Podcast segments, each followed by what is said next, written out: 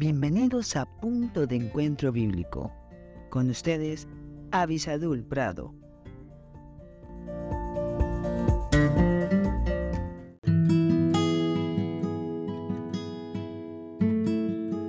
Damos gracias a Dios por la oportunidad que tenemos de estar juntos nuevamente y espero que estén gozando de las bendiciones de Dios. El día de hoy, continuando con nuestro estudio con respecto a la paz, me gustaría que me acompañen por favor a 1 Corintios capítulo 14, el versículo 33.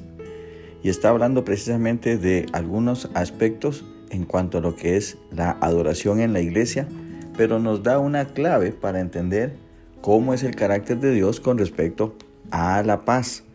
Dice así el versículo que hemos escogido, pues Dios no es Dios de confusión, sino de paz, como en todas las iglesias de los santos. Bueno, tenemos aquí algo bien importante, que también nos lleva a algo que es muy grande para nosotros, y es que el nombre de nuestro Dios es el Dios de paz, Yahweh Shalom, el Señor que da la paz, el que es paz.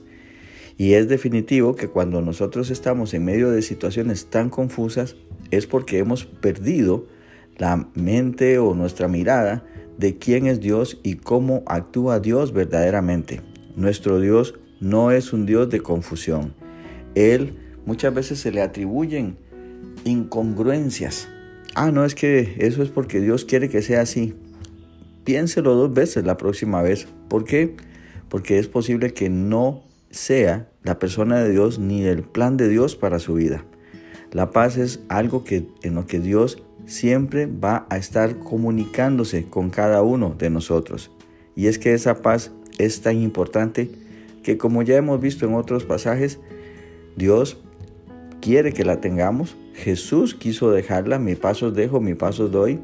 También por medio de la paz de Dios es que podemos tener eh, el perdón.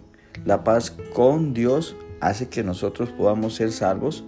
En fin, Dios está presente en la paz, pero la paz que viene de su carácter, no la paz que viene por medio de eh, tratados y componendas humanas.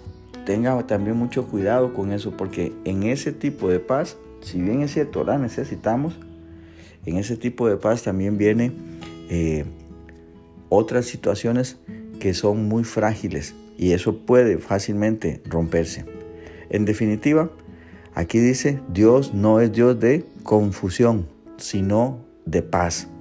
Busque la paz, continúela y recuerde que la paz con Dios viene por medio de el perdón que Jesucristo quiso darnos allá en la cruz del Calvario. Búsquelo y recíbalo en su corazón lo antes posible. Que Dios le bendiga muy ricamente.